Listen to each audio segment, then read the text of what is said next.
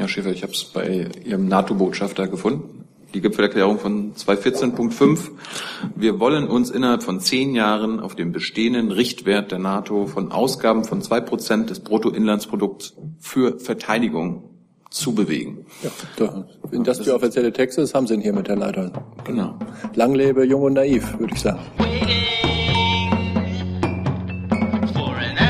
Liebe Kolleginnen, liebe Kollegen, herzlich willkommen in der Bundespressekonferenz zur Regierungspressekonferenz am Montag. Ich begrüße ganz herzlich die stellvertretende Regierungssprecherin Ulrike Demmer und die Sprecherinnen und Sprecher der Ministerien. Herzlich willkommen. Liebe Hörer, hier sind Thilo und Tyler. Jung und Naiv gibt es ja nur durch eure Unterstützung. Hier gibt's keine Werbung, höchstens für uns selbst. Aber wie ihr uns unterstützen könnt Oder sogar Produzenten werdet. erfahrt ihr in der Podcast-Beschreibung. Zum Beispiel per PayPal oder Überweisung. Und jetzt geht's weiter.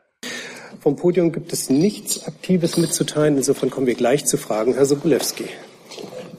Herr Dr. Plato, ich würde Sie gerne fragen zur Demonstration von Kurden am Samstag in Frankfurt. Wer definiert denn konkret, welche Zeichen äh, in Deutschland verbotener Parteien oder Organisationen nicht gezeigt werden äh, dürfen? Sind Sie das oder sind das die Behörden vor Ort? Und ganz allgemein, ähm, wie bewertet denn die äh, Bundesregierung diese Demonstration, bei der offensichtlich verbotene Zeichen gezeigt wurden? Ja, vielen Dank. Ich ähm, hole vielleicht ein bisschen weiter aus an der Stelle, äh, weil das, glaube ich, notwendig ist, um die Frage so zu beantworten, dass Sie damit was anfangen können, sozusagen. Also die PKK ist ja seit 1993 verboten. Verbotsbehörde war damals das äh, Bundesinnenministerium. Äh, Das liegt daran, dass äh, das Bundesinnenministerium Verbotsbehörde dann ist, wenn etwas vereinfacht gesagt es sozusagen bundesweite Strukturen gibt. So wurde das bei der PKK eingeschätzt. Dieses Verbot hat nach wie vor Bestand und ähm, auch sozusagen in allen Inhalten, die damals mit der Verbotsverfügung bekannt gegeben worden sind. Das hat ja auch der Überprüfung durch die Rechtsprechung damals äh, standgehalten. Äh, Das gilt also fort. Äh, Zusätzlich ist es so, dass aber die Verbotsbehörde in gewissen Abständen immer mal wieder hinschaut, ähm, benutzt die Organisation, die verboten worden ist, oder benutzen Leute, die möglicherweise unter einem anderen Namen, aber trotzdem eigentlich identisch heute diese Organisation äh, mitsamt ihren verbotenen Zielen repräsentieren, benutzen die heute möglicherweise andere Zeichen, als das zum Beispiel früher der Fall war. Das äh, erstreckt sich auch auf solche Fragen, wie benutzen die andere Namen, als das früher der Fall war. Also man kann jetzt nicht einfach hingehen, genau das Gleiche machen wie vorher, sich einen anderen Namen geben und dann äh, ist es irgendwie okay oder so. So funktioniert das natürlich nicht. Also eine solche Umgehung, äh, äh, Umgehungsversuche sind auch verboten. Ähm, in diesem Zusammenhang ist es so, dass die Verbotsbehörde dann den Ländern, die für den Vollzug des Verbots zuständig sind, äh, mitteilt äh, mit einem Rundschreiben, ähm, wie die Sicht der Verbotsbehörde ist, was etwas salopp gesagt heute nach heutigem äh, Wissensstand eigentlich alles zur ähm, PKK in dem Fall dazugehört. Und ein solches äh, Schreiben hat es, ein solches Rundschreiben an die Behörden hat es gegeben am, ich glaube, 2. März. Und äh, dort wurden auch einige äh, Symbole beigefügt, die jedenfalls nach bisherigem Verständnis der Verbotsbehörde und auch der Länder nicht zwingend äh, dazugehörten, äh, bei denen aber die Bundessicherheitsbehörden beobachtet haben, dass eben die PKK beziehungsweise Leute, die jetzt der PKK zuzurechnen sind, zunehmend diese Symbole auch als ihre Symbole benutzen. Das ist aber kein neues Verbot, das sind keine neuen verbotenen Symbole oder so, sondern das ist so eine Art Auslegungshilfe für die Länder, die eben für den Vollzug des Verbotes äh, zuständig sind, ähm, um die in die Lage zu versetzen, das äh, Verbot so zu vollziehen, wie das jedenfalls aus Sicht der Verbotsbehörde erforderlich äh, wäre. Da das aber kein neues Verbot ist, das sehen Sie auch, das ist nicht wie ein Verwaltungsakt oder sowas ähm, oder wie eine Verbotsverfügung, wie eine neue ausgestaltet, ein solches Rundschreiben. Äh, Deswegen kann das auch nicht in äh, einer wie auch immer gearteten Rechtskraft erstarken. Es ist so eine Art Auslegungshilfe an die, an die Verbotsbehörden in den Ländern und äh, daher auch nicht zwingend, dass die sozusagen in ihrem Vollzugs, in ihren Vollzugsbemühungen des Verbotes ähm, alle ganz genau den gleichen Stand sozusagen nutzen. Die bilden sich durchaus ähm, ihre eigenen Überzeugungen mit ihren eigenen Sicherheitsbehörden aufgrund des Gepräges, äh, das die Aktivitäten der verbotenen Organisation in ihrem Bundesland ähm, haben, aus ihrer Sicht. Und ähm, das äh, beantwortet, glaube ich, auch schon die Frage, wer zuständig ist für den Vollzug des PKK-Verbots mit Blick auf die äh, Demonstration, die am Wochenende, ich glaube, in Frankfurt am Main stattgefunden hat. Das ist dann sozusagen das Land Hessen. Und ähm, die, äh, die Maßnahmen, die die Behörden in diesem Land in ihrer eigenen Zuständigkeit getroffen haben, äh, die bewertet das Bundesinnenministerium natürlich nicht, weil das Zustand, äh, Zuständigkeit des Landes Hessen ist, was die, wie die das genau dort gehandhabt haben. Zusatz?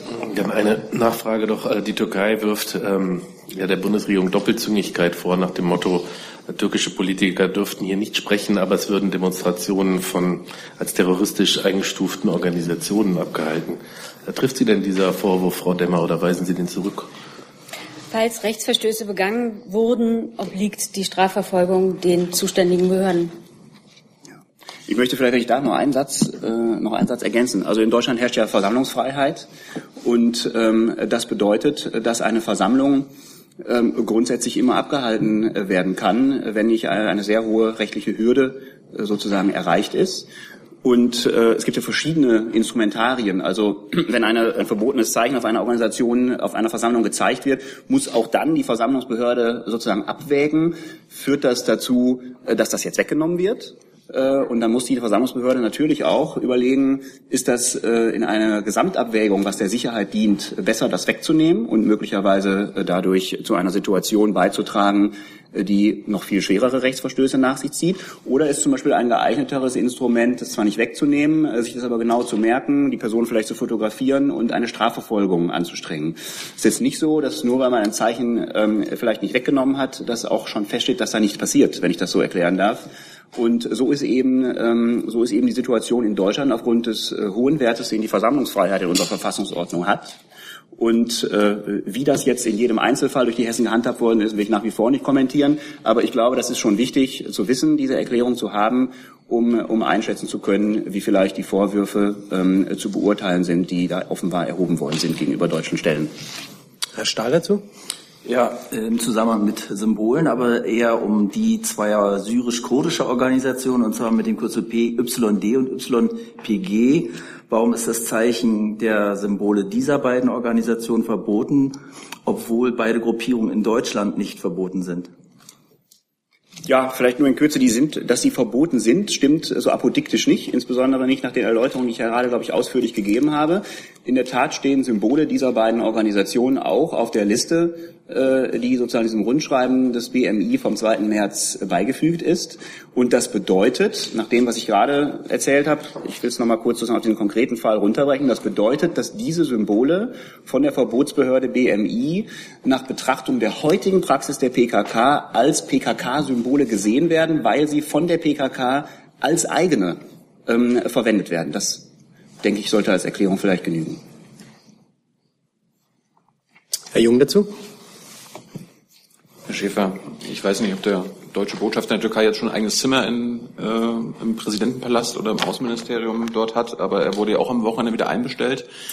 Können Sie uns mal sagen, was die Türken Ihnen genau gesagt haben? Das heißt, dass Sie diese Demo auf das Schärfste verurteilt hätten.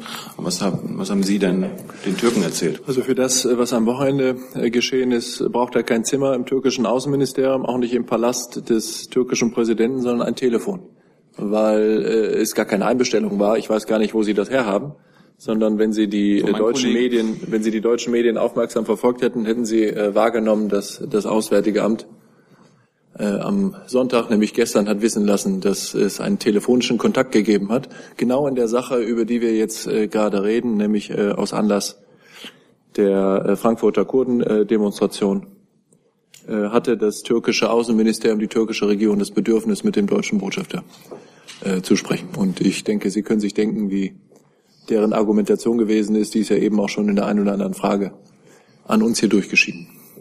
Ja, was haben Sie denn entgegnet? Dass es, äh, es völlig normal ist, dass die, dass die andere Seite damit leben muss oder beschwichtigt? Wie kann man sich das vorstellen?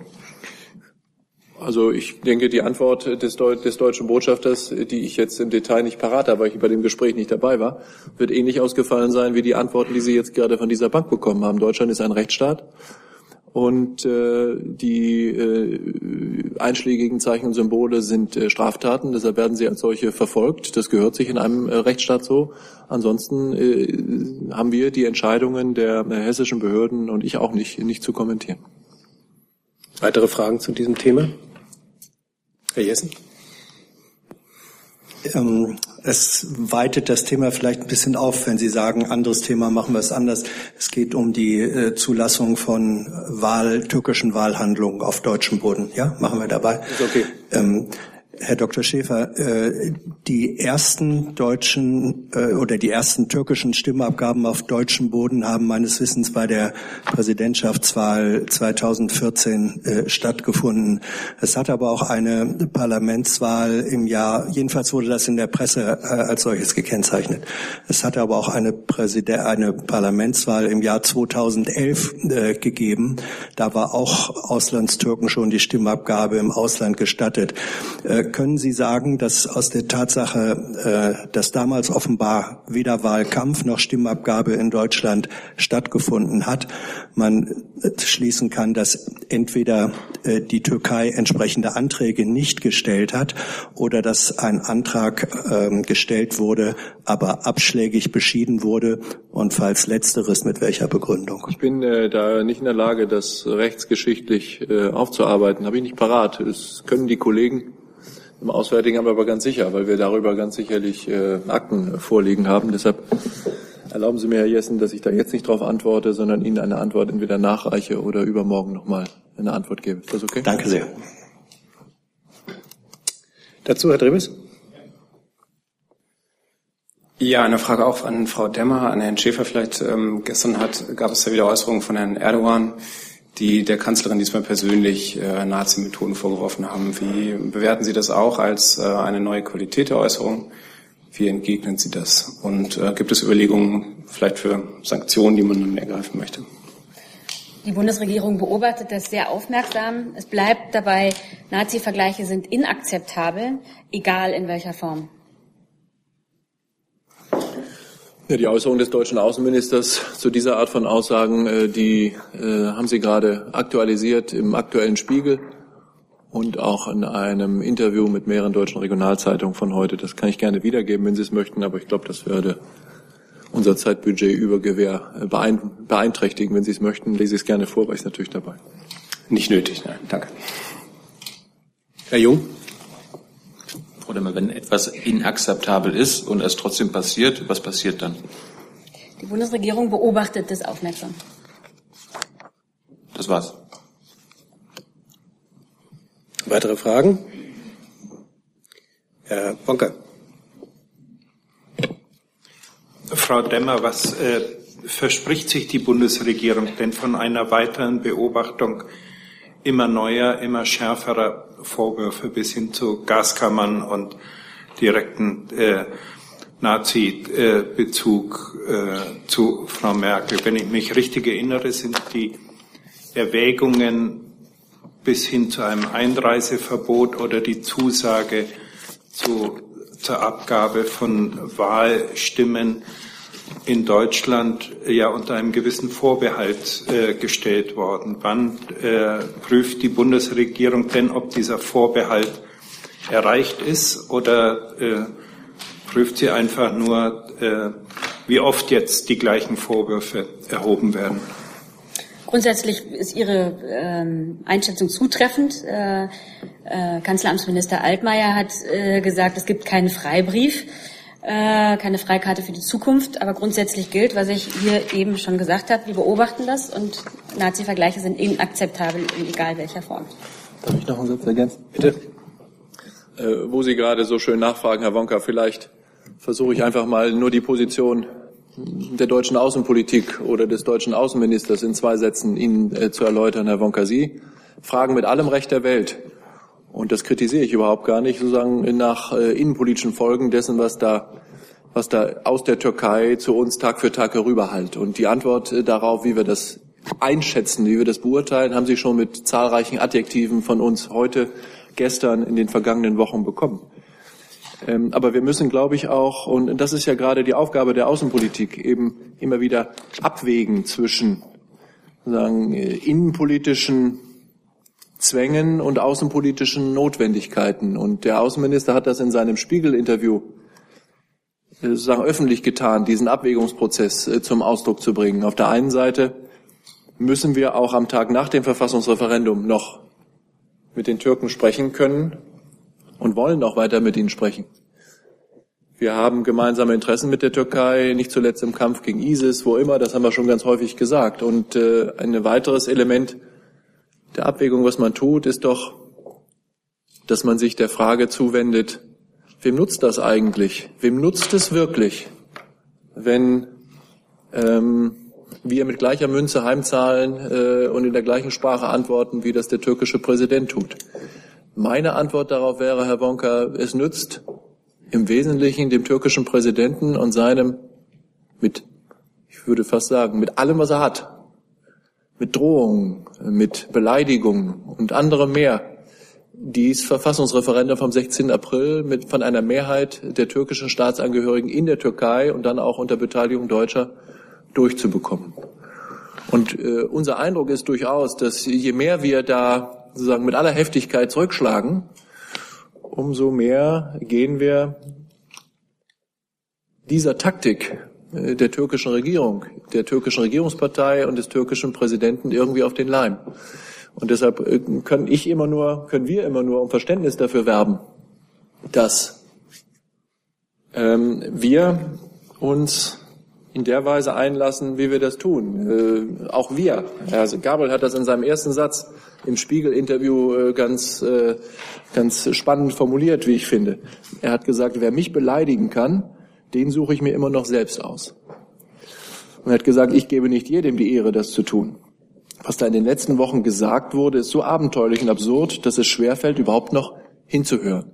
Deshalb nochmal, ich kann Sie verstehen, ich kann auch Ihre Kolleginnen und Kollegen verstehen, ganz bestimmt auch die Menschen da draußen im Land verstehen, die äh, sich darüber ärgern, was Herr Erdogan da so sagt. Aber ich hoffe, dass äh, wir bei Ihnen oder vielleicht bei, auch bei anderen Verständnis dafür gewinnen, aus den Gründen, die ich gerade versucht habe darzustellen, dass wir eben nicht, ganz bewusst nicht mit gleicher Münze heimzahlen. Wir sind ein starkes, demokratisches, rechtsstaatliches Land. Wir halten das aus, wenn auch an uns in dieser Weise Kritik geübt wird. Äh, wir sind aber nicht wehrlos und wir sind auch nicht doof und wir sind auch nicht naiv. Und wenn äh, der Bogen überspannt ist, Herr Wonka, dann ist der Bogen überspannt und dann wird es auch Reaktionen der Bundesregierung darauf geben. Vielleicht darf ich noch ergänzen, aus Sicht der Bundesregierung hat es die türkische Regierung natürlich in der Hand, ihre Rhetorik zum mäßigen und damit eine weitere nachhaltige Beschädigung der Beziehungen abzuwenden. Nachfrage? Ich wollte nur noch mal sicher gehen, äh, wenn ich nach einem gewissen Automatismus der Reaktion frage, sehe ich das richtig, dass in Bezug auf das Insgesamtverhältnis Türkei-Europa es eigentlich derzeit nur einen Automatismus gibt, nämlich wenn Herr Erdogan dafür sorgen würde, dass die Todesstrafe in der Türkei verankert wird, dann gäbe es automatisch einen endgültigen Abbruch der Verhandlungen über die EU-Aufnahme. Alles andere ist Auslegungs-, Interpretations- und Abwägungssache. Also zur Todesstrafe in der Türkei haben wir hier schon ganz häufig gesprochen, Herr Wonka. Ich könnte mir vorstellen, dass Sie recht haben. Es gibt äh, in den vom türkischen Präsidenten geplanten Verfassungsänderungen keinen Bezug zur Todesstrafe. Das kann noch kommen. Das äh, hören wir immer wieder. Das hat der türkische Präsident ja in den letzten Tagen auch wieder gesagt, dass er sich gegen das Votum des Volkes nicht zur Wehr setzen werde und ein entsprechendes Gesetz zu unterzeichnen gedenke. Ähm, von dieser Bank aus, auch äh, von Vertretern der Bundesregierung, ist das immer wieder gesagt worden, dass mit den Kopenhagener Kriterien das sind die Kriterien, die erfüllt sein müssen für äh, die Aufnahme eines äh, Beitrittskandidaten. Die Todesstrafe sicher nicht im Einklang steht. Und äh, selbst das würde aber natürlich, Herr Wonka, keinen Automatismus auslösen, sondern einen Abwägungsprozess nicht nur in der Bundesregierung, sondern mit unseren europäischen Partnern. Denn der Abbruch von Beitrittsverhandlungen mit einem Beitrittskandidaten, der erfolgt ja nicht einfach nur so, sondern dafür gibt es klare Regeln. Und wenn ich richtig informiert bin, braucht es dafür einen Beschluss des Rates der Europäischen Union mit qualifizierter Mehrheit. Und deshalb muss das beraten werden. Automatismen kann ich da jetzt nicht erkennen. Politische Automatismen liegen auf der Hand, Herr Wonka, einfach weil die Todesstrafe so weit weg ist von äh, europäischen Werten und Standards nach unserer Einschätzung, dass das die mögliche Folge sein könnte. Frau Kollegin. Die Frage des Kollegen nach möglichen Sanktionen war noch nicht beantwortet worden. Erwägt die Bundesregierung mögliche Sanktionen gegen die Türkei? Ich kenne keine solchen äh, Planungen. Sie meinen Sanktionen wegen äh, rhetorischen Ausfällen des türkischen Präsidenten? Genau, man kann ja auch, also gab ja auch den Vorschlag, eine Reisewarnung seitens des, Aus, seitens des Auswärtigen Amtes. Ja, aber äh, also ich versuche hier seit Wochen eigentlich dafür zu werben, dass wir das nicht so machen, wie andere das machen, dass wir nicht asymmetrisch reagieren und dass wir eine Reisewarnung aussprechen, weil der türkische Präsident irgendetwas gesagt hat, das scheint mir die falsche Reaktion zu sagen. Wir sprechen eine Reisewarnung in die Türkei aus, wenn wir der Überzeugung sind, nicht wegen dem, was der Präsident sagt, sondern wegen der Lage im Land, dass es bestimmte Risiken und Gefährdungen für deutsche Staatsangehörige gibt, die es angezeigt sein lassen, sie davor zu warnen, in ein bestimmtes Land zu reisen. Wir sprechen Reisewarnungen nicht deshalb aus, weil der türkische Präsident irgendetwas gesagt hat, sozusagen als Wurst und Widerwurst. Das äh, ist, glaube ich, der völlig falsche Ansatz. Und da missverstehen Sie auch total die Reise- und Sicherheitshinweise des Auswärtigen Amtes. Auch da werde ich nicht müde. Da rede ich mir zur Not den Mund für fusselig, Ihnen zu sagen, die Reise- und Sicherheitshinweise sind kein politisches Instrument, sondern sie sind ein Instrument der Information für deutsche Staatsangehörige, die sich über jedes Land der Erde tagtäglich äh, informieren können, äh, wie und äh, mit welchen Risiken Reisen in ein solches Land verbunden sind. Sie sind sicherlich kein Sanktionsinstrument. Das möchte ich ganz ausdrücklich äh, sagen. Das wäre aus meiner Sicht ein, geradezu ein Missbrauch von, äh, von Reisehinweisen, wenn man Reisewarnungen konstruieren würde als eine politische Reaktion auf irgendetwas, was uns nicht gefällt. Und das gilt äh, aus meiner Sicht weiterhin auch für den Umgang mit Inschelik. Sagen, sich selber äh, zu bestrafen, kann man machen, wenn man das möchte. Sich selber zu bestrafen, indem man sich aus dem legitimen, vernünftigen und richtigen Kampf gegen äh, den islamischen Staat herausnimmt und glaubt, damit die Türkei bestrafen zu wollen oder zu können, scheint mir, scheint mir äh, verfehlt zu sein. Aber Herr Sobolewski. Äh, Herr Dr. Schäfer, vielleicht auch Herr Plate noch mal zu den konkreten Sachen, die aus der Türkei gesagt werden, auch den persönlichen Angriffen auf die Bundeskanzlerin. Wenn ein türkisches Regierungsmitglied oder gerade der türkische Präsident solche Äußerungen in Deutschland tätigen würde, wäre das strafbar und hätte oder hat diese Erkenntnis, wenn es denn so ist, Auswirkungen auf die Genehmigung von solchen äh, Politikerreden in Deutschland?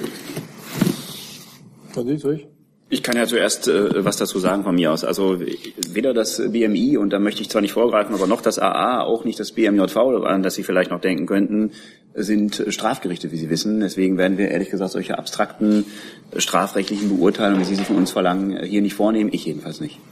Im Zuge der Diskussionen um die Verbalnote letzte Woche haben wir über dieses Thema so häufig gesprochen. Ich habe äh, auf Nachfrage gesagt, dass ich davon ausgehe, dass ein, ein türkischer Staatspräsident auf Reisen in Deutschland nach den Regeln des völkerrechtlichen Gesandtschaftsrechts äh, diplomatische Privilegien und Immunitäten äh, genießt. Äh, das heißt, dass er wegen einer möglicherweise begangenen Straftat nicht von den Deu zuständigen deutschen Behörden verfolgt werden könnte. Das heißt aber nicht, dass er nicht auch eine solche Straftat begehen könnte, theoretisch. Aber da reden wir jetzt wirklich sehr hypothetisch. Und da sind wir vielleicht wieder bei dem schönen Paragraphen 90a des Strafgesetzbuches, über das wir, über den wir in der letzten Woche ja bereits ausführlich gesprochen haben. Nur damit das klar ist, ähm, für äh, Persönlichkeiten, Diplomaten, Abgeordnete, Minister, Angehörige ausländischer Regierungen gilt unter bestimmten Umständen, äh, gelten diplomatische Immunitäten und Privilegien.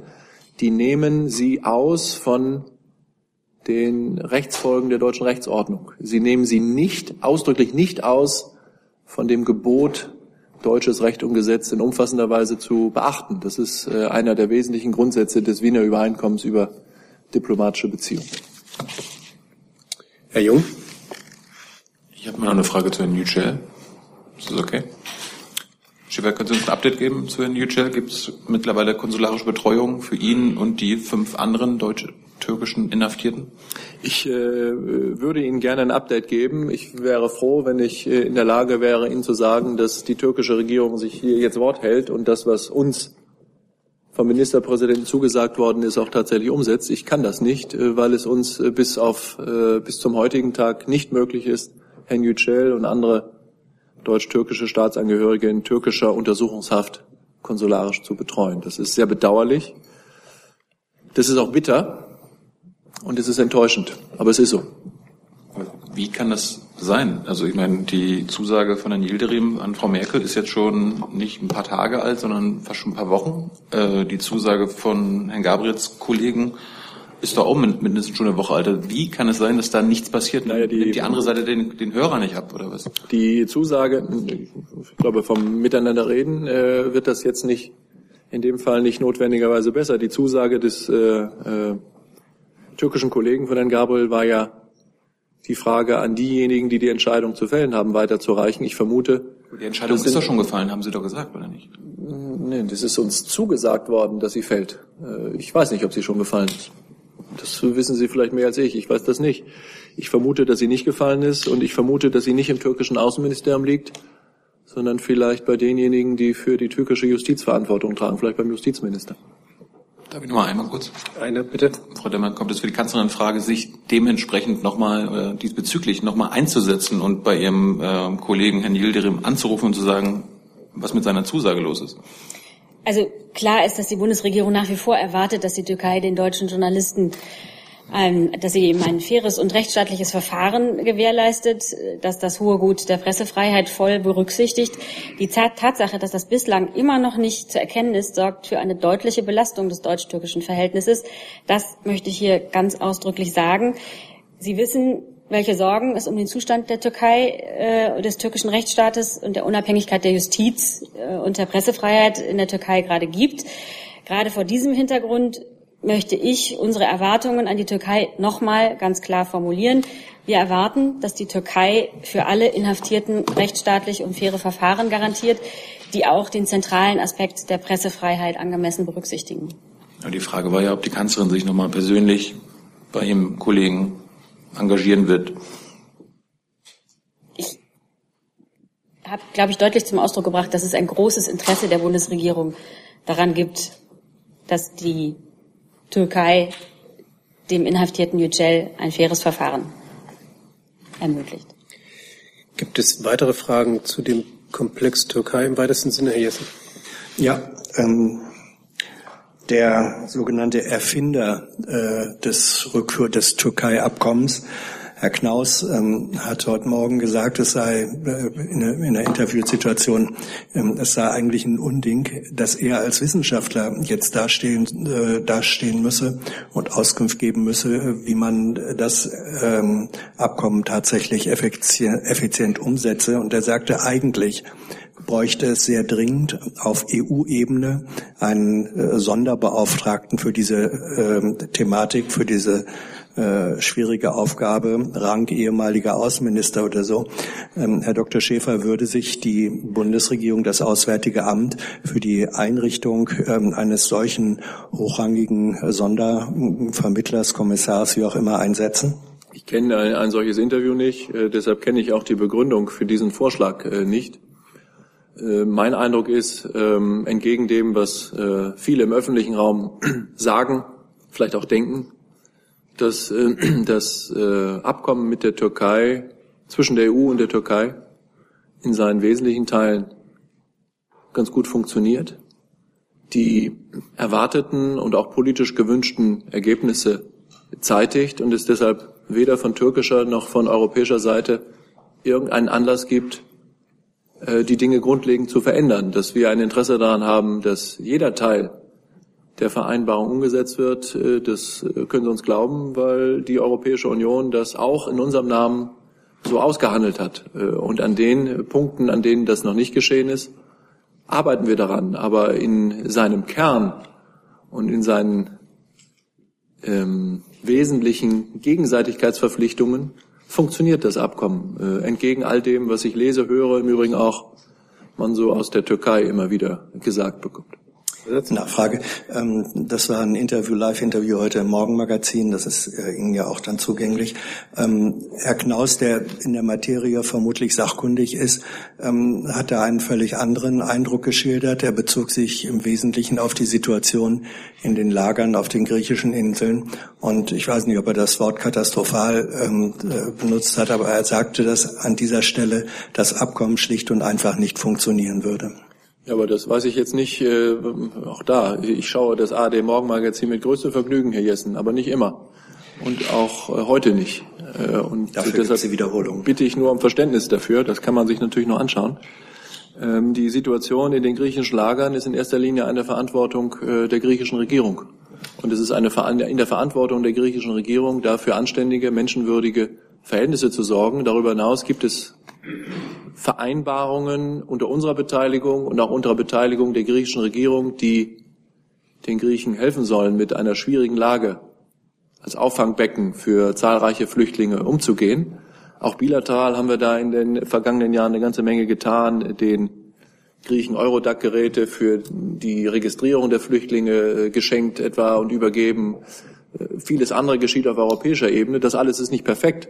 Das alles kann ich aber nicht erkennen als den Kern der ähm, Flüchtlingsvereinbarung mit der Türkei und der Europäischen Union. Wenn ich das ergänzen darf, also die Umsetzung des EU-Türkei-Abkommens hat ja zunächst auch mal dazu geführt, dass die Zahl der Neuankünfte in Griechenland deutlich zurückgegangen ist. Und natürlich erwartet die Bundesregierung eine verbesserte Umsetzung des 1 zu 1 Mechanismus durch Griechenland. Dazu gehören natürlich funktionierende Hotspots, ausreichende Unterbringungskapazitäten und schnellere Bearbeitung der Asylanträge, zügigere, zügigere Rückführungen. Ähm, klar ist aber auch, dass alle Mitgliedstaaten Griechenland unterstützen müssen und es ist ein Gebot der Solidarität in Europa, faire Lastenteilung zwischen den Mitgliedstaaten zu leisten und gewährleisten. Dann kommen wir zu anderen Themen. Ich habe ja, ich, ich habe gerade eine Antwort auf die Frage. Ja, bitte, Herr Schäfer. Also äh, vorläufige Antwort, Herr Jessen, äh, aus äh, dem zuständigen zuständigen Arbeitseinheit unserer politischen Abteilung, die sich wirklich mit der Türkei auskennen. Die Antwort auf Ihre Frage, warum im Jahre 2011 äh, bei den in dem Jahr stattgefunden habenden äh, Parlamentswahlen ähm, Auslandstürken, auch solche, die in Deutschland lebten, nicht teilnehmen konnten, äh, ist nicht die etwa, dass wir das verboten hätten, sondern dass die Türken keinen Antrag gestellt hatten, und zwar deshalb, weil das damalige türkische Wahlgesetz eine Wahlbeteiligung von Türken im Ausland nicht vorsah. Dazu? Ja, ähm, nur zum Verständnis, das ist aber ein anderer Passus des Wahlgesetzes als der, der jetzt gelegentlich äh, zitiert wird, dass jegliche Art von Wahlkampf äh, und Wahlauftritten ähm, äh, im Ausland verboten Aber Sie redeten, wenn ich Sie richtig verstanden habe, ging es um die Möglichkeit für in Deutschland lebende türkische Staatsangehörige an den Wahlen teilzunehmen. Das Richtig. Ja, ja, ja. Okay. Gut, dann äh, kommen wir zu anderen Themen. Herr Kreuzfeld.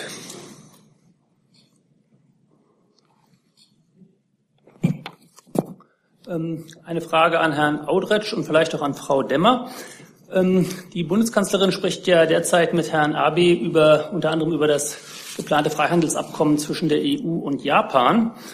Und als ich mal nachschauen wollte, was da eigentlich so drin steht, stellte ich fest, dass die Dokumente ja wie auch in der Vergangenheit alle nicht öffentlich zugänglich sind, obwohl ja ich noch im Ohr habe, wie es bei CETA hieß, solche Geheimverhandlungen dürfte es in Zukunft nicht mehr geben und die Bundesregierung würde darauf drängen, dass in Zukunft Verhandlungsdokumente zum frühestmöglichen Zeitpunkt öffentlich gemacht werden. Ich wollte mal hören, was aus diesem Versprechen geworden ist. Also natürlich sind wir, ähm, wie das in der Vergangenheit auch der Fall war, ähm, in jeder Verhandlung, die geführt wird, ähm, immer darauf bedacht, dass möglichst hohe Transparenz hergestellt wird.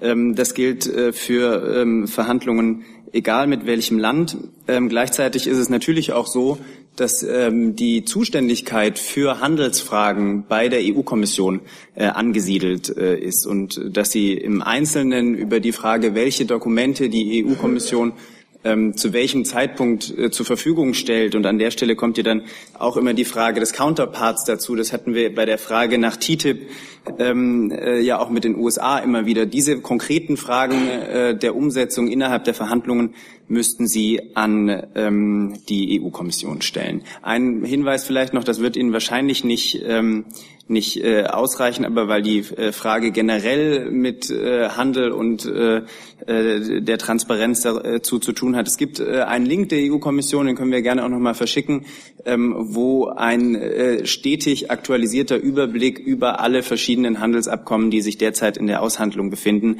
ähm, äh, da immer wieder zur Verfügung gestellt äh, wird. Ähm, weiteres dazu kann ich im Moment nicht sagen. Wie gesagt, die Detailumsetzung wäre auch eine Frage, die die Kommission beantworten müsste. Zusatz? Ja, noch eine, eine weitere Frage dazu. Können Sie denn ein bisschen was zu den bereits feststehenden Inhalten sagen? Die Bundesregierung hat da ja, glaube ich, Einblick in die Dokumente im Gegensatz zur Öffentlichkeit. Ähm, Sie haben damals ja angekündigt, CETA wäre jetzt die Blaupause und hinter die dort erreichten Standards würde man bei zukünftigen Abkommen nicht mehr zurückgehen. Können Sie was dazu sagen, ob das bei Japan gelingt, zum Beispiel im Hinblick auf die Investitionsgerichte und im Hinblick auf die Freiwilligkeit der regulatorischen Kooperation?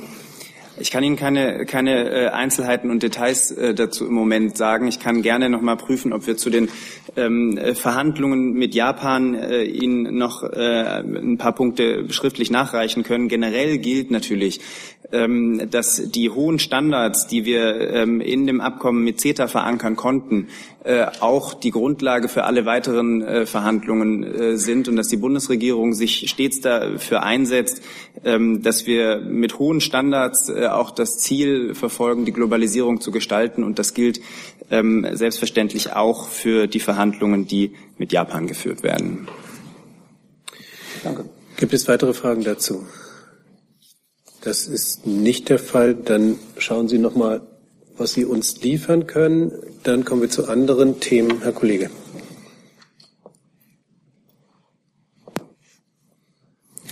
Uh, Stefan Wagster, Financial Times. Es geht um uh, Werbungen, die die Regierungen, regierungsnahe Firmen um, stellen auf Google und um, YouTube. Uh, in Großbritannien ist geschehen, dass solche Regierungswerbungen würden äh, in, neben extremistische Videos äh, dargestellt auf YouTube. Äh, die britische Regierung hat äh, solche äh, äh, Werbungen ähm, storniert und prüft äh, die Lage in Gesprächen mit äh, äh, Google und YouTube.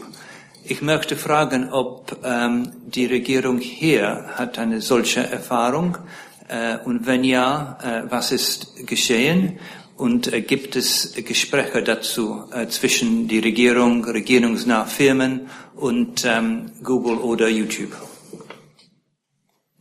Also ich kann Ihnen da nichts zu sagen im Moment, das müsste ich nachreichen. Fühlt sich jemand anders angesprochen? Okay, dann reichen Sie das bitte nach. Wirtschaftsminister. Müs müsste ich auch nachreichen, habe ich im Moment ähm, keine Informationen zu vorliegen.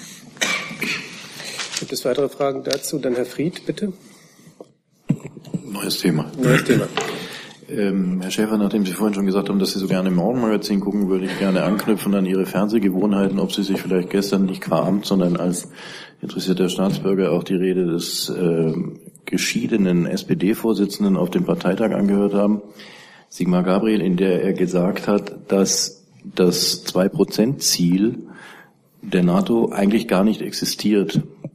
Äh, und ob Sie mir das erklären können. Und Herr Floßdorf, äh, die, Ihre Ministerin hat gestern auch ein Statement zu den Vorhaltungen oder den Wünschen von Herrn Trump bezüglich der Verteidigungsausgaben rausgegeben, in dem es heißt, dass dafür auch ein neuer Sicherheitsbegriff notwendig ist. Könnten Sie etwas ausführen, was Frau von der Leyen damit meint? Soll ich anfangen, was Sie anfangen? Sie können ja erstmal abräumen. Ja, ähm, 2014 auf dem äh, äh, NATO-Gipfel von Wales ist es in der Tat zu einer äh, Vereinbarung der Mitgliedstaaten, der Bündnispartner der NATO gekommen, die jetzt so gemeinhin in der Öffentlichkeit läuft als Zwei-Prozent-Ziel.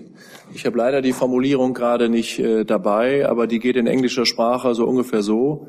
The member states aim to reach the 2% aim to approach the 2% guideline within the next decade. Also auf Deutsch gesagt, die Mitgliedstaaten, die das 2%-Ziel zu dem Zeitpunkt, also Sommer 2014, noch nicht äh, erreicht haben, die äh, sichern zu, dass sie sich bemühen werden, auf dem Weg zum 2%-Ziel im Laufe der nächsten Dekade Fortschritte zu erzielen. Das ist das, was vereinbart worden ist im Juli 2014. Das lässt sich ja öffentlich nachlesen. Und äh, auf diesem Weg hat sich die Bundesregierung äh, begeben, indem sie im laufenden Haushaltsjahr, Herr Floßdorf weiß das viel besser als ich, die ähm, das Budget des Verteidigungsministeriums, ich glaube, um acht oder um neun Prozent angehoben hat. Das führt auch dazu, dass die gesamtwirtschaftliche Quote, also Militärausgaben oder Ausgaben für Verteidigung ins Verhältnis gesetzt zum Volkseinkommen, gemächlich, gemächlich ansteigt, äh, angestiegen ist im Vergleich des letzten Jahres zum laufenden Jahr und dann hoffentlich auch fürs kommende Jahr, wobei da ja gilt, dass der Haushalt 2018 ja gar nicht mehr von dieser Bundesregierung vorgeschlagen wird, wird er schon, aber letztlich von der neuen Bundesregierung dann dem Bundestag, dem neuen Deutschen Bundestag 2018 zur Abstimmung vorgelegt werden wird. Und dann sehen wir mal, was passiert. Und dann sehen wir, wie äh, die äh, dann ins Amt gewählte Bundesregierung sich, sich dazu stellt. Äh, und darüber hinaus äh, über meinen Versuch, das jetzt zu erklären, was da tatsächlich im Sommer 2014 vereinbart worden ist. Werden Sie auch weitere Fragen haben, gerne. Sonst, ansonsten steht das, was Herr Gabriel da gesagt hat. Ja, weil ich noch gefragt worden bin, ich wollte erstmal darauf hinweisen, es lohnt sich wirklich, sich das mal ganz genau anzugucken, wie die Formulierung war. Äh, Deutschland jedem Missverständnis vorzubauen. Äh, Deutschland steht zu dem 2-Prozent-Ziel. Bis zur Mitte der nächsten Dekade soll das erreicht werden. Äh, nicht nur, weil das jetzt 2014 von den Staats- und Regierungschefs ausgehandelt worden ist. Da waren oder die Verteidigungsminister und Außenminister dabei gewesen. Auch deswegen ist das richtig und wichtig, weil die Bundeswehr einen gewaltigen Nachholbedarf hat. Sie muss sich dringend modernisieren. Sie muss investieren, um die vielfältigen aktuellen, aber künftigen Ausgaben, äh, Aufgaben wie zum Beispiel Cyber, äh, die Digitalisierung zu stemmen. Die Äußerungen der Ministerin vom Wochenende bezogen sich ganz konkret auch auf Twitter-Äußerungen, äh, wo ein NATO-Schuldenkonto sozusagen aufgemacht worden ist. So ein Schuldenkonto gibt es nicht. Äh, und äh, ihr war wichtig auch nochmal darauf hinzuweisen, dass der Ansatz falsch ist. Die zwei Prozent, das sind ja nationale Investitionen der einzelnen Länder, äh, Verteidigungsausgaben allein auf das NATO-Bündnis zu beziehen. Auch die Nationen, die heute die zwei Prozent erreichen, die finanzieren damit jetzt nicht nur Material oder Missionen für die NATO, sondern auch nationalen Grundbetrieb und andere Missionen, zum Beispiel die Vereinten Nationen, zum Beispiel für Europa, zum Beispiel im Kampf gegen den Terror. Und das macht Deutschland äh, genauso. Deutschland leistet da schon auch sehr viel in der NATO mit seiner aktuellen Quote von 1,23 Prozent, zum Beispiel die VJTF, zum Beispiel äh, das Engagement in Litauen, Enhanced Forward Presence, zum Beispiel die 30 Prozent Personal, die wir für AVEX leisten, zum Beispiel die äh, Marine. Äh, äh, Einheiten, die ständig in der Ostsee, aber auch im Mittelmeer äh, patrouillieren. Deutschland äh, nutzt auch seine aktuellen Verteidigungsausgaben, und das ist sehr wichtig, äh, nicht nur für diese NATO-Aktivitäten, sondern auch für die VN-Friedensmission. Die aktuell größte Mission ist die Mission in Mali, MINUSMA. Das ist eine Friedensmission für die Vereinten Nationen, aber auch europäische Missionen wie UTM Mali, für Sophia im Mittelmeer, aber auch den, den Amerikanern sehr wichtigen Kampf gegen IS-Terror, zum Beispiel das Inchelik, aber auch die Mission in Erbil. Was jetzt den erweiterten Sicherheitsbegriff angeht, äh, das ist eine weitere Schiene daneben, die zwei Prozent ausgeklammert. Wenn wir uns über Sicherheit unterhalten und über Burden Sharing unterhalten, äh, ist uns auch wichtig darauf hinzuweisen, dass es sich hier nicht um ein rein militärisches Thema handelt, sondern Sicherheit setzt sich aus vielen Faktoren zusammen. Militär und hier insbesondere darunter nochmal die NATO ist ein sehr wichtiger Faktor, aber weitem nicht der einzige. Und wenn wir über eine faire Lastenteilung sprechen, dann sollte man den Blick auch weiter fassen und sollte den modernen Sicherheitsbegriff äh, zugrunde ziehen, den wir auch im Weißbuch zugrunde gelegt haben, den die Ministerin in ihrer Rede im Münchner Sicherheitskonferenz zugrunde gelegt hat. Dazu gehört eine moderne NATO. Dazu gehören, äh, gehört die Europäische Verteidigungsunion, die wir ausbauen, aber auch Investitionen in die Vereinten Nationen zum Beispiel und die Missionen, Friedensmissionen der Vereinten Nationen, die sind dabei unverzichtbar. Darf ich noch was ergänzen? Weil die Kollegen waren so lieb. Äh, Herr Floßdorf hat ja auch darauf hingewiesen, man soll sich ja an dem, an das halten, was tatsächlich vereinbart worden ist. Deshalb lese ich Ihnen vor, was äh, auf dem ähm, äh, Gipfel von Wales tatsächlich vereinbart worden ist. Die Formulierung heißt auf Englisch, Allies aim to move towards the 2% guideline within decade. Ich übersetze Ihnen das gerne, das ist jetzt allerdings so eine Rohübersetzung. Da heißt es, die Alliierten bemühen sich, sich innerhalb einer Dekade der 2% Richtlinie anzunähern. Das ist das, was vereinbart worden ist. Zusatz? Jetzt, habe ich, jetzt weiß ich sehr viel mehr, aber klüger bin ich nicht. Oha. Weil ähm, Herr Floßdorf jetzt gerade in seiner Antwort gleich am Anfang das 2%-Ziel benannt hat. Äh, und äh, wenn ich Sie richtig verstehe, Herr Schäfer, und auch diese Formulierung, dann geht es darum, vorhin sagten Sie Approach, das heißt es sich bemühen. Das heißt, es gibt ein Zwei-Prozent-Ziel, was aber nicht unbedingt erreicht werden muss. Habe ich das jetzt richtig zusammengefasst? Sondern man bemüht sich, aber wenn es nicht klappt, ist auch nicht so schlimm. Das ist eine Frage an mich? Beide. Also, oder ich sage mal so, es ist eine Frage an Sie und dann würde ich gern von Herrn Floßdorf wissen, ob er Ihre Ausführungen teilt. Ja, ich äh, gehe davon aus, äh, Herr Fried, dass Sie jetzt äh, zwischen äh, dem lieben Kollegen Floßdorf und mir nicht hundertprozentige Einigkeit werden äh, hören können, aber so ist das Spiel äh, nun mal. Ähm, ja, äh, es gilt das, was vereinbart worden ist. Ja, äh, Außenminister Gabriel steht dazu, dass das, was vereinbart worden ist, auch in die Tat umgesetzt wird. Aber dabei muss man eben realistisch bleiben. Und das, was Herr Gabriel gestern und auch in den letzten Wochen schon zu dem Thema gesagt hat, ich glaube, dem ist jetzt von meiner Seite relativ wenig hinzuzufügen. Äh, der Blick auf die mittelfristige Finanzplanung, so wie sie ja jetzt auch beschlossen worden ist, sieht tatsächlich inkrementale äh, Steigerungen des Verteidigungshaushaltes vor die ganz sicher, wenn sie in dieser äh, Geschwindigkeit vorangehen, gar nicht, schon gar nicht denklogisch, schon gar nicht mathematisch zu zwei Prozent 2024 führen können, sondern da muss dann noch was ganz anderes passieren. Im Übrigen haben wir in den letzten Jahren äh, äh, ja sehr viel äh, und dank der Verteidigungsministerin sehr viel Veränderungen im Beschaffungsbereich äh, erlebt. Äh, da hat es jedenfalls, äh, wenn ich das richtig sehe, den ein oder anderen Bottleneck äh, gegeben und jetzt äh, sind wir sehr zuversichtlich, dass es uns gelingt, äh, das, was es da an Schwierigkeiten gab äh, bei der Beschaffung, in Zukunft zu beseitigen, damit wir auch Abfluss haben und nicht nur Inputzahlen haben. Und alles das, was Herr Floßdorf gerade eben zum zum äh, inklusiven Sicherheitsbegriff äh, gesagt hat, hat Herr Gabel selber schon gesagt, kann ich absolut nur unterstützen. Es ist ein massiver Rückschritt, Sicherheit, Sicherheit in Europa ausschließlich zu messen an dem Input an Geld in einen Verteidigungsapparat. Und äh, das ist schon bemerkenswert, dass sich die Debatte von Washington befeuert, sozusagen an dieser aus, außerordentlich simplistischen Kennziffer orientiert. Und Herr Gabriel hat mehrfach auch in Interviews gesagt, dass aus seiner Sicht der Sicherheitsbegriff viel mehr beinhaltet und auch die Investitionen in Sicherheit sehr viel mehr beinhalten müssen als nur nackte Zahlen von Geld, die in einen Verteidigungshaushalt äh, eingezahlt werden. Wenn ich da noch mal kurz ergänzen darf, weil Sie den Rüstungsbereich äh, ja angesprochen war, äh, ist eine der großen Errungenschaften dieser Legislaturperiode, dass wir es jetzt in zwei Haushalten aufeinander dank kluger vorausschauender Planung geschafft haben, äh, einen hundertprozentigen Mittelabfluss äh, zu gewährleisten. Das heißt, das gesamte zur Verfügung stehende Geld ist dann auch in die Modernisierung der Bundeswehr äh, geflossen. Wir hoffen, dass wir das für das laufende Jahr auch wieder schaffen, trotz der kurzen Entscheidungsphase bis zum Ende der Legislaturperiode. Äh, die Ministerin hat im vergangenen Jahr, erinnern Sie sich ja vielleicht, auch mal diesen 130 Milliarden Investitionsplan ausgerollt bis 2030. Äh, da sind wichtige Modernisierungsvorhaben äh, beschrieben, die auch schon vorbereitet werden.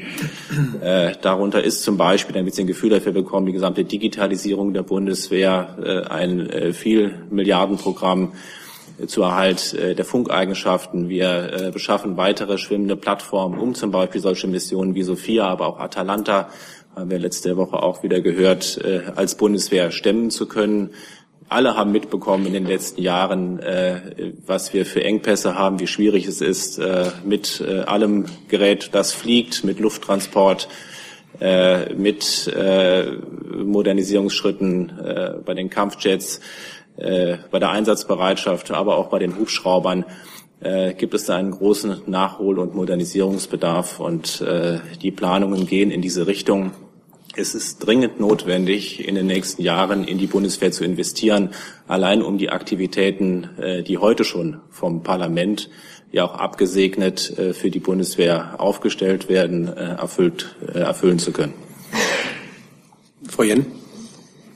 Ja, äh, Frau Demmer, auch nochmal eine Frage an Sie. Also wie, ähm, wie hat denn die Bundeskanzlerin reagiert, als sie dann nach dem Gespräch das, äh, den äh, Tweet eben von Trump gesehen hat? Und wie steht sie grundsätzlich zu der Frage, jetzt unabhängig vom NATO-Ziel, dass äh, Deutschland den Amerikanern in der ähm, Sicherheit etwas ähm, schuldet? Also äh, zunächst mal, es gibt kein Schuldenkonto bei der NATO, da hat die Verteidigungsministerin völlig recht. Die zwei Prozent sind eine Zielgröße. Wir haben dieses Ziel noch nicht erreicht. Dafür sind weitere Anstrengungen nötig. Wir haben in den letzten Jahren unseren Verteidigungshaushalt um acht Prozent gesteigert und werden dann auch weiter in diese Richtung arbeiten. Ich bitte Sie nicht zu vergessen, dass es ja hier auch um den Schutz der Bevölkerung geht. Ähm, Die Bundeskanzlerin und die gesamte Bundesregierung nehmen da ihre Verantwortung ernst und haben ihr Interesse an einer starken und handlungsfähigen Allianz betont. Das sicherheitspolitische Umfeld hat sich in den letzten Jahren stark verändert. Die Bundeswehr ist derzeit stark gefordert, sowohl in Einsätzen als auch zur Stärkung unserer kollektiven Verteidigung.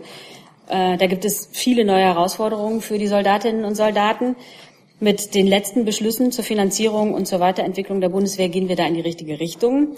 Die Bundeskanzlerin hat aber auch immer betont, dass im Sinne eines umfassenden Ansatzes neben den Verteidigungsausgaben auch die Ausgaben für Entwicklungszusammenarbeit und Krisenprävention äh, Berücksichtigung finden müssen. Herr Leithäuser dazu? Ich ähm, wollte auch noch mal fragen, ähm, erstens an Herrn Schäfer, gibt es eine verbindliche ähm, ein verbindliches diplomatisches Übersetzungskompendium und wird darin to aim at als sich bemühen übersetzt oder vielleicht nicht doch lieber als abzielen auf, um dieses deutsche Unwort mal zu verwenden. Herrn Flussdorf hätte ich gerne gefragt, ob der präsidiale Tweet, in dem dieses Schuldenkonto vorkam, vollkommen alleine steht in der diplomatischen Korrespondenz zwischen Berlin und Washington oder ob Frau von der Leyen von anderer Seite vorher mit dieser Idee irgendwie mal konfrontiert worden ist in ihren Gesprächen mit Mattis oder sonst irgendjemandem. Und die dritte Frage wäre tatsächlich an Frau Demmer, äh, gibt es einen, ein Bekenntnis der Bundeskanzlerin tatsächlich zu diesem Ziel zwei Prozent 2024? Soll ich anfangen? Weil meine Frage ist die leichteste, Herr Leithäuser. Ich hatte eigentlich gehofft, dass Thilo Jung das längst gegoogelt hätte, weil sonst ist er ja immer so fix. Ja, dann mal los. Dann mal los. Natürlich äh, sind die ähm, Abschlussdokumente äh, von NATO-Gipfeln äh, öffentliche Dokumente. Die sind, da gibt es sicherlich auch eine offizielle deutsche Übersetzung. Ich habe das jetzt hier nur so handwerklich gemacht, weil ich die englische Übersetzung gerade, äh, die, Englisch, die englische Originalfassung gerade parat hatte. Ich bin sicher, dass äh, ein wenige Minuten von Thilo Jung oder Ihnen ausreichen, um da die richtige Antwort zu finden. Ich kann das aber auch gerne nachreichen. Natürlich gibt es eine offizielle Übersetzung und Ihre Frage ist absolut gerechtfertigt. Wir wollen hier nicht mit irgendwelchen handgestrickten, zumal noch von mir gestrickten Übersetzungen arbeiten. Wenn, dann machen wir es korrekt. Und da gibt es sicherlich seit drei Jahren oder fast drei Jahren dann eben den Text äh, des Gipfels von Wales. Genau, zu dem 2-Prozent-Ziel. Ähm, das ist auf dem NATO-Gipfel in 2014 bekräftigt worden und damit ist etwas bekräftigt worden, was eigentlich schon 2002 äh, entschieden worden ist. Also und vielleicht kann ich nochmal, weil Sie äh, noch zu den Schulden, ähm, würde ich gerne nochmal zitieren. Da hat die Bundeskanzlerin ja in der Pressekonferenz in Washington gesagt, dass wir die Deutschen, ähm, ich zitiere, haben den Vereinigten Staaten von Amerika sehr viel zu verdanken. Ähm, was im Englischen mit ähm, Schulden genau äh, übersetzt werden kann. Äh, aber die Wortwahl war sehr viel zu verdanken und insbesondere auch den wirtschaftlichen Ausstieg Deutschlands, der durch den Marshallplan in ganz besonderer Weise möglich geworden ist. Das darf, glaube ich, nicht durcheinander geworfen werden. Herr Leithäuser, was Ihre Frage angeht, äh, dass äh, dieses Thema kam erst äh, am Ende vergangener Woche auf, zumindest mal was jetzt äh, den Bereich bezieht, den ich hier vertrete. Die nächste Frage, Herr Sobolewski dazu. Schäfer, Sie hatten ja schon mal darauf hingewiesen, gerade auf 1,23 Prozent Verteidigungsausgaben in diesem Jahr. Ähm, vielleicht können Sie oder Frau Thiesenhausen oder Floßdorf mal sagen, was das, worüber wir hier sprechen, nämlich über zwei Prozent des Bruttoinlandsproduktes, denn in absoluten Zahlen, in konkreten Milliarden bedeuten würde. Was, worüber sprechen wir eigentlich, über welche Summen, äh, die man äh, praktisch in den nächsten sechs oder sieben Jahren aufbringen müsste, um zwei Prozent zu erreichen? Und geht das überhaupt? Also wäre äh, die Bundeswehr überhaupt in der Lage, das umzusetzen? Also im Grunde, im Grunde ist die Rechnung genauso einfach, wie sie schwierig ist. Und deshalb erlaube ich mir, weil Herr Gabriel, ich glaube auch in der Öffentlichkeit schon mal eine Zahl genannt hat, das einfach nur mal grob, nur ganz grob zu über, überschlagen. Da, da müssen, dürfen Sie niemanden auf eine Milliarde oder mehrere Milliarden festlegen. Aber die Ziffer ist ja relativ einfach. Das ist ein Bruch. Da gibt es einen Zähler und es gibt einen Nenner. Und der Zähler ist der Input in Verteidigungsausgaben und der äh, Nenner ist Bruttoinlandsprodukt, nehme ich an, oder irgendwie das Volkseinkommen. Äh, und äh, wenn sich der äh, Nenner, wie wir alle hoffen, in den nächsten äh, sieben Jahren bis 2024 weiter prächtig entwickelt, die Wachstumszahlen, die vom Wirtschafts- und Finanzministerium oder auch heute wieder von den Sachverständigen präsentiert werden, lassen das ja hoffen dann bedeutet das auch, dass der Zähler noch stärker steigen muss, um das 2%-Ziel zu erreichen. Das ist Adam Riese, das ist relativ simpel. Und die Zahlen, mit denen wir operieren, sind so, dass wir jetzt einen Verteidigungshaushalt von jenseits von 30 Milliarden haben. Das sind 1,2 Prozent. Wenn wir einen wachsenden, wachsenden Nenner haben, bedeutet das, um die restlichen 0,8 hinzukriegen, muss man noch mal eine anständige Schippe drauflegen. Da reden wir über Kategorien weit jenseits von plus 20 Milliarden Euro pro Jahr, glaube ich. Das ist nicht äh, unrealistisch. Und ich möchte noch mal darauf hinweisen, es gehört sich so, dass diese Bundesregierung eine Finanzplanung vornimmt, die mittelfristig angelegt ist. Aber es gehört sich auch, das ist das äh, wichtigste Prinzip der Gewaltenteilung jeder Demokratie, dass der Deutsche Bundestag das Haushaltsrecht hat. Für jeden einzelnen äh, Haushalt äh, in den nächsten Jahren bis, 19, bis zum Jahre 2024 und welche Mehrheiten es dann im Deutschen Bundestag geben wird, mit welchen Entscheidungen zur Höhe des Verteidigungshaushaltes, das wird man dann sehen. Das ist, glaube ich, man kann das jetzt planen und das ist vernünftig, dass das geschieht und all die Argumente, die Herr Floßdorf da vorgebracht hat, die können wir sehr gut nachvollziehen. Die kann ich persönlich sehr gut nachvollziehen. Die sind alle richtig. Und jetzt warten wir mal ab, äh, was in den nächsten Jahren äh, passiert. Ich möchte vielleicht nochmal grundsätzlich ergänzen, ja, auch wir äh, würden gerne irgendwie die Zielzahlen der NATO äh, erreichen bei guter Wirtschaft und nicht dadurch, dass äh, bei uns die äh, Wirtschaft sich irgendwie negativ entwickelt.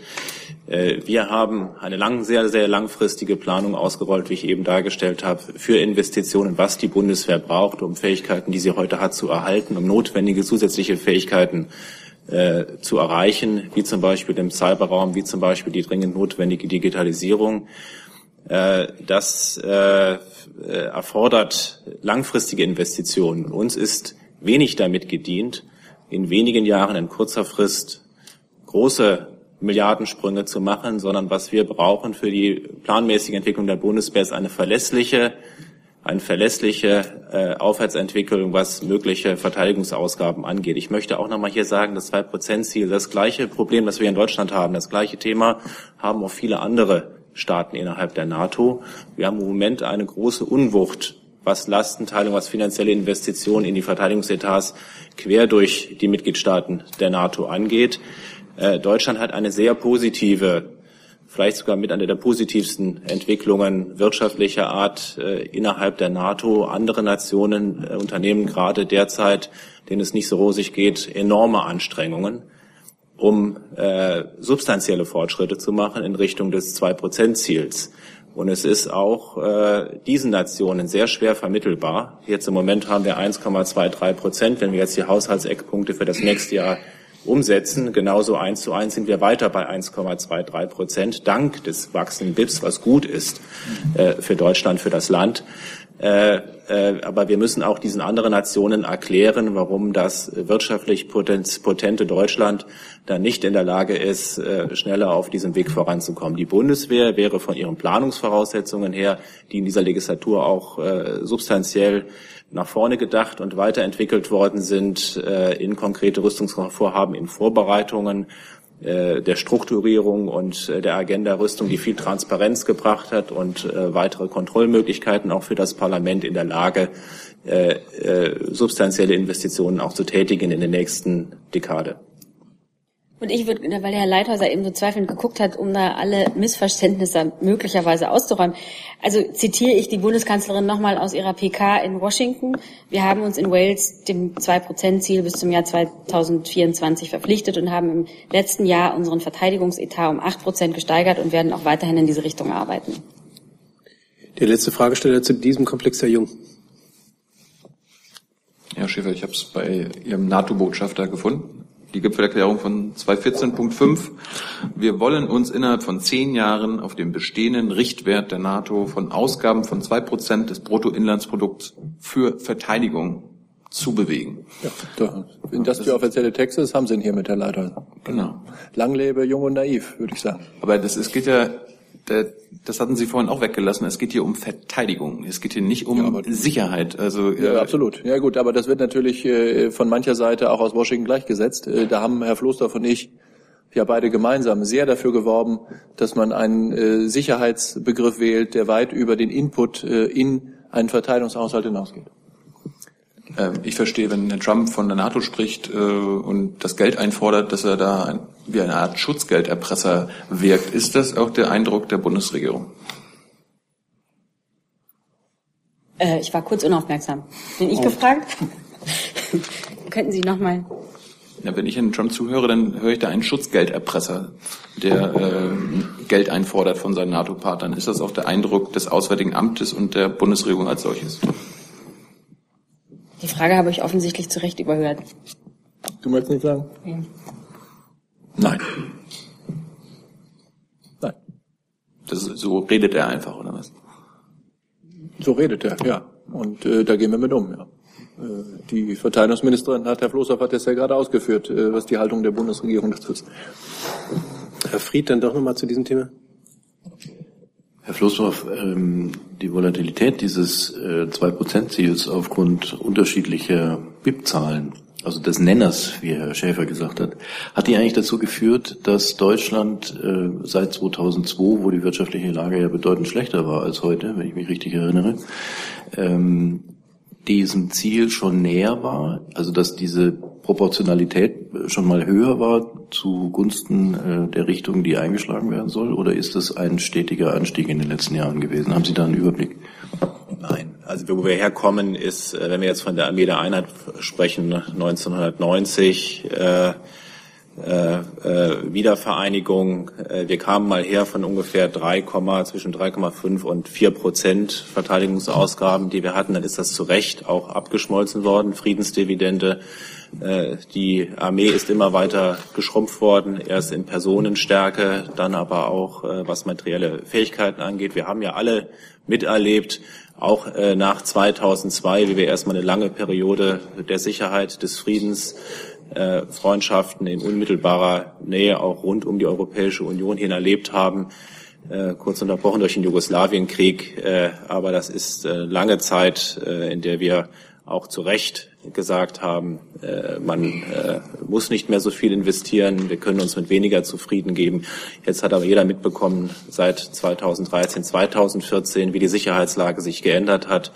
Äh, Und wir spüren das ja in der Truppe. Sie haben ja alle sehr ausführlich darüber berichtet, äh, in welchen Schwierigkeiten wir uns auf den Weg machen, äh, die ganzen Anforderungen zu erfüllen, die mittlerweile an die Bundeswehr gestellt werden sowohl zum Beispiel im Irak Kampf gegen den IS, gegen den radikalen Islamismus, aber auch die Landes- und Bündnisverteidigung jetzt wieder gefragt wird, wenn Deutschland dann gemeinsam mit Norwegen und Holland die schnelle Speerspitze stellt, wie äh, wir das Material äh, zusammentragen müssen, äh, um diese Einsatzbereitschaft auch in der Substanz herzustellen äh, und äh, wie wir uns bemühen müssen, auch mit den Partnern gemeinsam, und das ist auch für uns auch weiterhin ein Ziel, gemeinsam vieles auch zu stemmen, dass wir das nicht alleine aufbauen müssen, hier äh, mit europäischen Partnern gemeinsam Fähigkeiten darzustellen, von denen wir alle profitieren.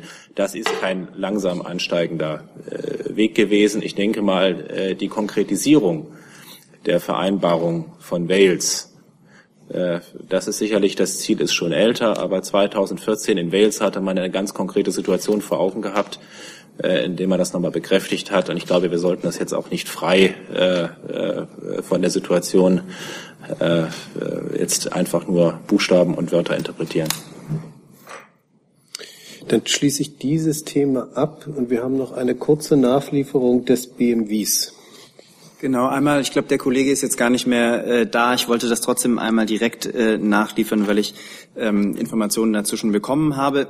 Es ging um die äh, Frage äh, unseres äh, Einsatzes gegen äh, rechte Hetze und konkret ähm, um äh, einen Sachverhalt von Schaltungen der Bundesregierung von, äh, von äh, Werbung. Dazu ähm, äh, auf der einen Seite natürlich, dass wir gegen rechte Hetze in den unterschiedlichsten ähm, Formen ähm, vorgehen. Da hat der Justizminister was vorgelegt äh, und das hatten wir hier ja auch des Öfteren konkrete ähm, Gespräche, nach denen ja gefragt äh, wurden äh, mit Facebook, mit äh, YouTube zu einem solchen spezifischen Sachverhalt, wie er dort aufgemacht hat, ähm, äh, gibt es nicht äh, in der ähm, Form. Allgemein haben wir aber natürlich im Zuge von Anhörungen und äh, äh, Themen aus dem Bereich Digitalisierung auch immer wieder Kontakt äh, zu Unternehmen aus dieser Branche.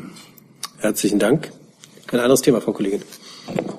Eine Frage an das Verkehrsministerium zum Ausbau der A8 in Bayern. Da formiert sich Widerstand. Könnten Sie kurz darlegen, warum womöglich dieser Ausbau aus Sicht des Verkehrsministeriums wichtig und notwendig ist und ob es Überlegungen gibt, auf die Gegner zuzugehen, die einen nicht nachhaltigen sechsspurigen Ausbau befürchten? Frau Bader, grundsätzlich würde ich Ihnen da gerne ein bisschen äh, erschöpfender was zu sagen, aber ich kenne den konkreten Sachverhalt äh, nicht. Bitte auch um Verständnis, dass das ein bisschen schwierig ist. Kann ich äh, zu allen Verkehrsprojekten in Deutschland immer den Sachstand äh, parat haben. Im aktuellen Verkehrs Bundesverkehrswegeplan sind es über 1000 Projekte. Ähm, von daher ist es etwas äh, schwierig, da auf jedes ähm, dezidiert einzugehen. Grundsätzlich ist es so, dass Grundlage für Ausbaumaßnahmen bei Bundesautobahnen äh, erstmal die Verkehrsbelastung ist. Und ich gehe davon aus, ohne die für diesen konkreten Fall zu kennen, dass dort entsprechend hohe Verkehrsbelastung vorliegt. Ähm, ansonsten finden sich die Projekte nämlich nicht mit einer entsprechenden Einstufung im Bundesverkehrswegeplan wieder. Du sitzt? Ähm, ja, eine Nachfrage. Bayern hat da Druck gemacht, die Staatsregierung ist nochmal auf, soweit ich weiß, auf das Verkehrsministerium zugegangen. Wie hat sich denn das Verkehrsministerium daraufhin dann positioniert? Dafür gilt das Gleiche, was ich gerade gesagt habe. Das äh, betrifft ja nun auch konkrete Details dieses, dieses Projekts. Ich bitte um Verständnis, dass ich da äh, jetzt aus dem Stehgreif nicht mehr zu sagen kann. Ähm, ein letztes Thema, soweit ich sehe, Jung. Liebe Hörer, hier sind Thilo und Tyler. Jung und Naiv gibt es ja nur durch eure Unterstützung. Hier gibt's keine Werbung, höchstens für uns selbst. Aber wie ihr uns unterstützen könnt oder sogar Produzenten werdet, erfahrt ihr in der Podcast-Beschreibung. Zum Beispiel per PayPal oder Überweisung. Und jetzt geht's weiter. Ich habe nochmal indirekt eine Frage zum Besuch der Kanzlerin in Washington, äh, aber eventuell an Floster von Herrn Schäfer. Ähm, können Sie bestätigen, dass die US-Streitkräfte die Stationierung von rund 4000 Soldaten in Bergen im Landkreis Celle prüfen? Und Herr Flossdorf, wissen Sie, welche weiteren Standorte von den Amis, also von den Amerikanern gerade geprüft werden in Deutschland? Und ähm, Herr Schäfer, die Amerikaner planen auch den Stützpunkt Rammstein auszubauen und mehr Soldaten dort zu stationieren. Ähm, bis 2019 sollen fast 1000 weitere Soldaten dorthin kommen, 15 neue Tankflugzeuge und ein neuer Hangar gebaut werden. Braucht es dafür eigentlich die ähm, Zustimmung bzw. die Erlaubnis der Bundesregierung? Und Frau Demmer, hat die Kanzlerin die US-Drohnenangriffe via Rammstein thematisiert? Und wenn ja, was hat sie Herrn Trump dazu gesagt? Vielleicht kann ich als erstes antworten, weil das relativ schnell geht. Ähm, die Kanzlerin hat sich in ihrer Pressekonferenz zu den Gesprächen ähm, in den USA geäußert. Darüber hinaus habe ich hier nichts mitzuteilen. Äh, wenn ich nochmal ergänzen darf, erstmal ganz kurz nochmal Herr Fried. Äh, die Kollegen im Ministerium haben noch mal geforscht. Äh, Deutschland hatte 2012 mal kurzzeitig einen Spitzenwert von ähm, 1,31 äh, Prozent. In 2012 äh, einen Spitzenwert von 1,31 NATO-Quote gehabt. Das hat aber was mit den Auswirkungen der Finanzkrise zu tun. Ähm, die Frage äh, möglicher Stationierung äh, amerikanischer äh, Truppen in Deutschland, äh, das äh, es äh, gibt sicherlich Überlegungen äh, im amerikanischen äh, äh, im, im, in einer ganz frühen Phase. äh, in den amerikanischen Streitkräften. Äh, die beziehen sich aber auch, äh, die kann ich Ihnen hier nicht berichten, weil ich ja nicht für die amerikanischen Streitkräfte sprechen kann. Soweit uns das betrifft, ist da nichts Konkretes dabei und deswegen kann ich Ihnen ja auch keinen Überblick zu irgendwelchen Standorten oder Truppenstärken oder was auch immer liefern. Das hat sicherlich auch eine sehr enge Konnexität, soweit ich das immer verstanden habe. Ich habe was intern mal davon gehört äh, mit äh, amerikanischer äh, Haushaltsaufstellung und äh, da wissen wir alle, dass sich das noch sehr, sehr lange hinziehen wird.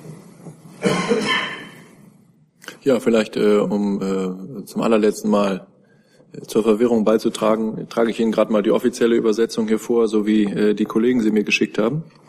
Thema 2%-Ziel. Da heißt es, alle Bündnispartner werden darauf abzielen, sich innerhalb von zehn Jahren auf den Richtwert von zwei Prozent zuzubewegen. Abzählen war total richtig, Herr Leiter. Und äh, ansonsten gilt, ich vermute, ich müsste es ansonsten äh, noch einmal nachreichen, Herr Jung. Ich vermute, dass alle Fragen im Zusammenhang mit dem Ausbau oder Umbau von amerikanischen äh, Kasernen und äh, Standorten in Deutschland äh, nach den Regeln des NATO-Truppenstatuts äh, zu besprechen sind. Natürlich hat dabei die Bundesregierung dann ein Wort mitzureden. Grundsätzlich gilt aber natürlich, äh, dass äh, unsere Bündnispartner, die auf deutschem Boden mit unserer Zustimmung tätig sind, äh, sicher gute Gründe haben, wenn sie äh, Umbaumaßnahmen, Veränderungen logistischer, technischer, personeller oder sonstiger Natur vornehmen. Und ich sehe da jetzt eigentlich überhaupt keine Schwierigkeit mit äh, so etwas. Das hat's in den letzten Jahren und Jahrzehnten ganz häufig gegeben. Das wird es auch in der Zukunft geben, weil sich die Bedürfnisse und politischen Vorgaben eben ändern. Zusatz? Kurze Lernfrage noch. Ist das mittel- oder langfristige Ziel der Bundesregierung, dass die US-Truppen aus Deutschland abziehen? Wenn ja, wann? Wann müssen die gehen? Ich wüsste nicht, weshalb das ein Ziel der Bundesregierung sein sollte, Herr Jung. Es gibt ein solches Ziel nicht. Ganz im Gegenteil, wir sind eine äh, Werte- und Bündnisgemeinschaft, äh, eine Bündnis, äh, eine Werte- und Interessengemeinschaft im, im Bündnis in der NATO. Und es gab lange Jahrzehnte, in denen wir zu Recht ganz großes Interesse daran hatten, dass der militärische Schutz der Vereinigten Staaten von Amerika nicht nur über das, die Worte des Artikel 5 des NATO-Vertrages, sondern auch über Taten, nämlich über die amerikanische Truppenpräsenz im Bundesgebiet, auch in Deutschland, äh, glaubhaft war. Und das gilt auch für die Zukunft. Habe ich einen Fragesteller übersehen? Das ist nicht der Fall. Dann bewegen wir uns dem Ende zu. Ich bedanke mich ganz herzlich und schließe die.